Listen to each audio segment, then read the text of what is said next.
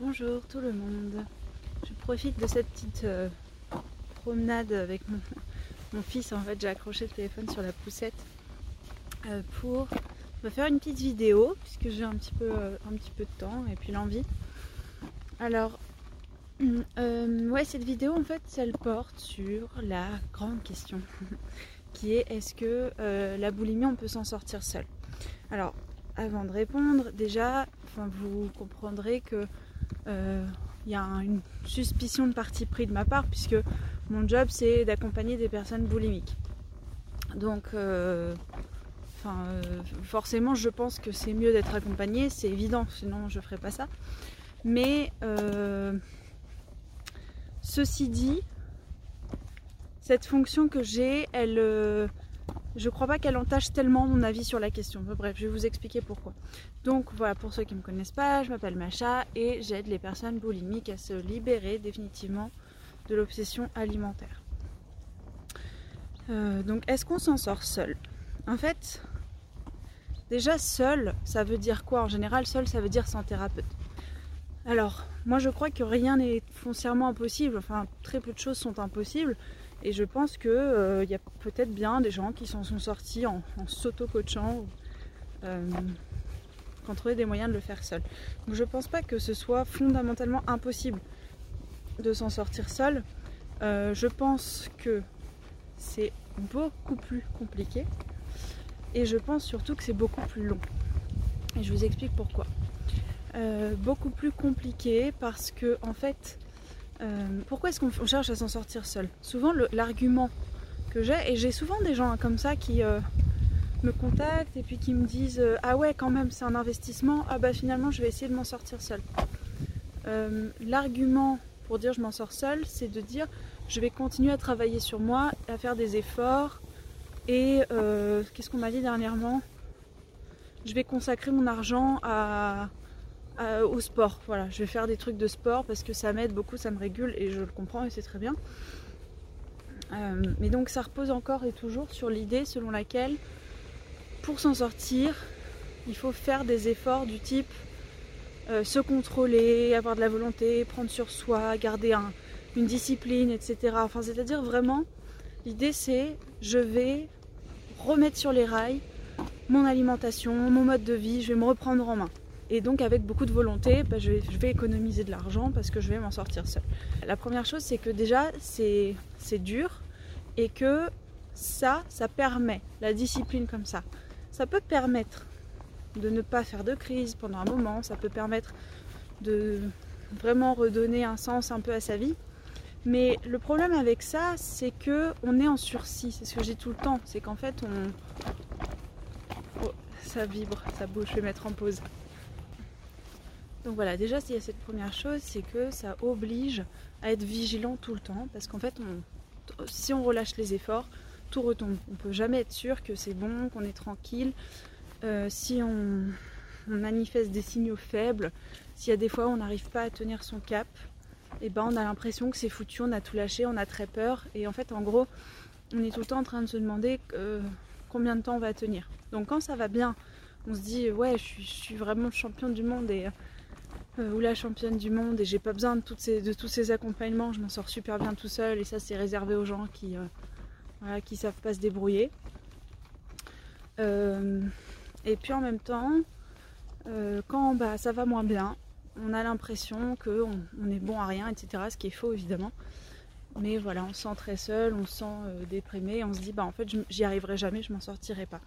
Et d'ailleurs souvent ce qui est assez frappant, dans les prises de contact que j'ai, c'est que j'ai souvent des personnes qui me contactent plusieurs fois, voyez, depuis que j'ai lancé mon activité.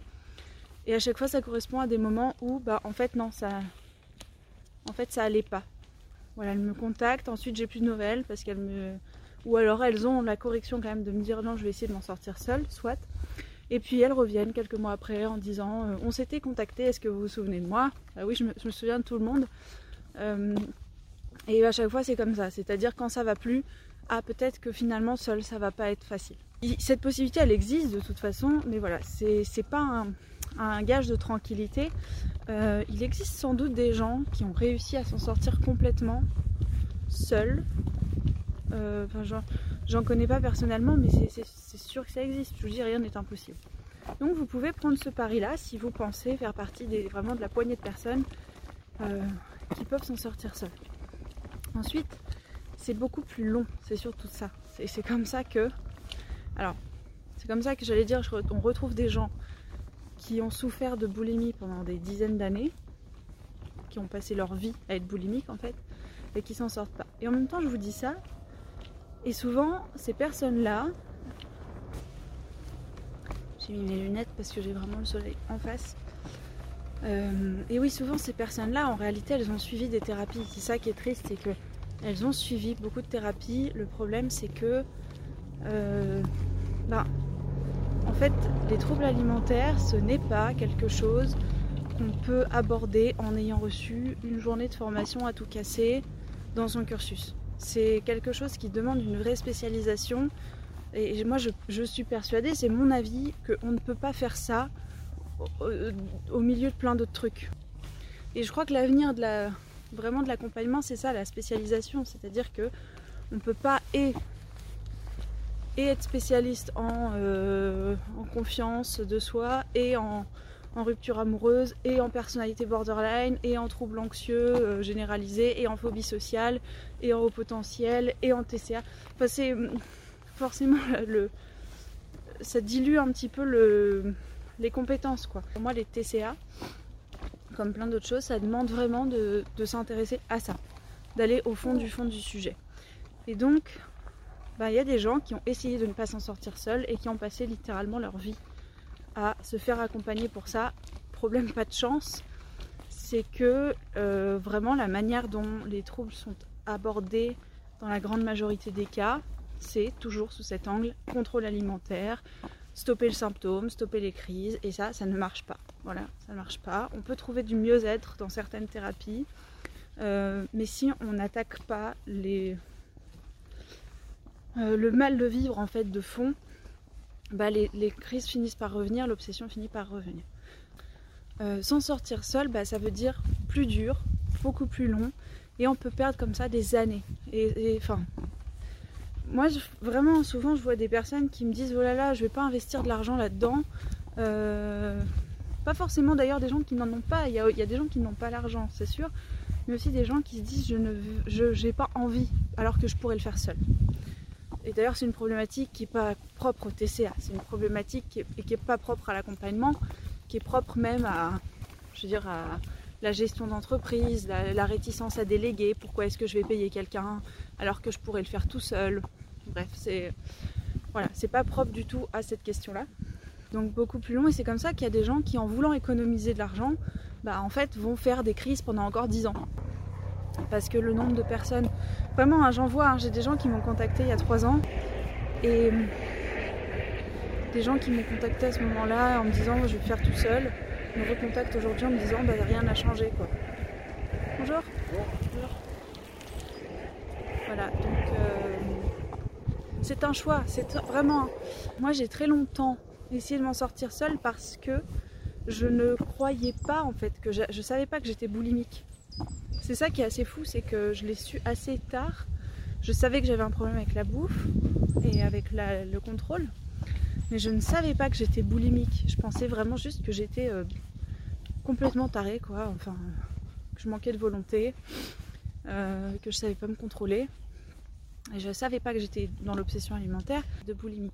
Et par contre, à partir du moment où j'ai découvert qu'il s'agissait de ça, euh, j'avais pas l'argent au moment où j'ai découvert son site je pouvais pas mettre cette somme à ce moment-là, mais je me suis fait la promesse de, euh, de trouver l'argent et de l'investir dans cette thérapie dès que je l'avais. C'est-à-dire que pour moi, il n'y avait pas. C'était ma grande priorité. Et je, pense, je suis sûre que si je l'avais pas fait, je serais encore boulimique aujourd'hui. J'aurais gaspillé beaucoup, beaucoup plus d'argent euh, que, que je n'en ai investi en fait. Donc vraiment, euh, ah oui, si, je voulais dire un dernier truc, c'est que, enfin, pourquoi en fait est-ce que c'est beaucoup plus compliqué de s'en sortir seul? Parce que en réalité, quand on est boulimique, on est empêtré dans des schémas. Et ce ne sont pas juste des schémas alimentaires. C'est ça qu'il faut bien comprendre. C'est vraiment que l'obsession, elle fait écran, quoi. Ce sont pas des c'est pas juste des questions de restriction, de classe d'aliments, de diabolisation. Ça c'est c'est une manifestation de l'obsession, mais c'est pas ça le truc à régler. Ça, ça se règle en fait un peu tout seul quand on règle le profond mal de vivre qui, nous habite. Et le truc, c'est que ce mal de vivre, il est fondé sur des schémas, sur euh, un type de personnalité dont on n'a pas forcément tout à fait conscience. Et en fait, tout seul, on reste empêtré dans ces schémas, on reste empêtré dans ces ruminations, et il se passe rien. C'est-à-dire que c'est pas par la force du mental, euh, tout seul, en réfléchissant à soi uniquement, qu'on va, euh, sans direction, quoi, qu'on va s'en sortir. Euh. Et la deuxième chose aussi, et ça je suis sûre que, enfin, je suis sûre que ça vous le vivez si vous êtes boulimique. je pense que des choses vous en savez plein. C'est-à-dire que de l'information, il y en a partout que de l'information aussi bien nutritionnelle que sportive, que psychologique. Enfin, je veux dire, il y a des blogs, il y a des chaînes YouTube, il y a des comptes sur les réseaux, il y a des conférences en ligne gratuites, il y a des machins. De l'info, il y en a partout. Et donc, s'il suffisait de savoir, ben vous, vous seriez plus boulimique en fait. C'est pour ça que c'est ça la différence, si vous voulez, entre un, le fait de se débrouiller seul ou d'être dans un accompagnement, c'est que la plus-value de l'accompagnement, ce n'est pas l'information qu'on va vous donner, parce qu'en soi, l'info, vous pouvez la trouver très facilement. C'est la mise en action, c'est le passage à l'acte. Voilà, c'est euh, déjà le, simple fait de s'engager dans une démarche comme ça, de se dire ok, je, je me fais confiance, je le sens bien, j'investis du temps, j'investis de l'émotion, j'investis de l'argent, j'y vais. Déjà rien que ça, c'est un vrai cadeau que vous vous faites et c'est euh, une première démarche. C'est une première démarche de respect de soi. Alors, le respect de soi, c'est comme une problématique centrale dans la boulimie. Voilà, donc euh, c'est ça que je voulais dire.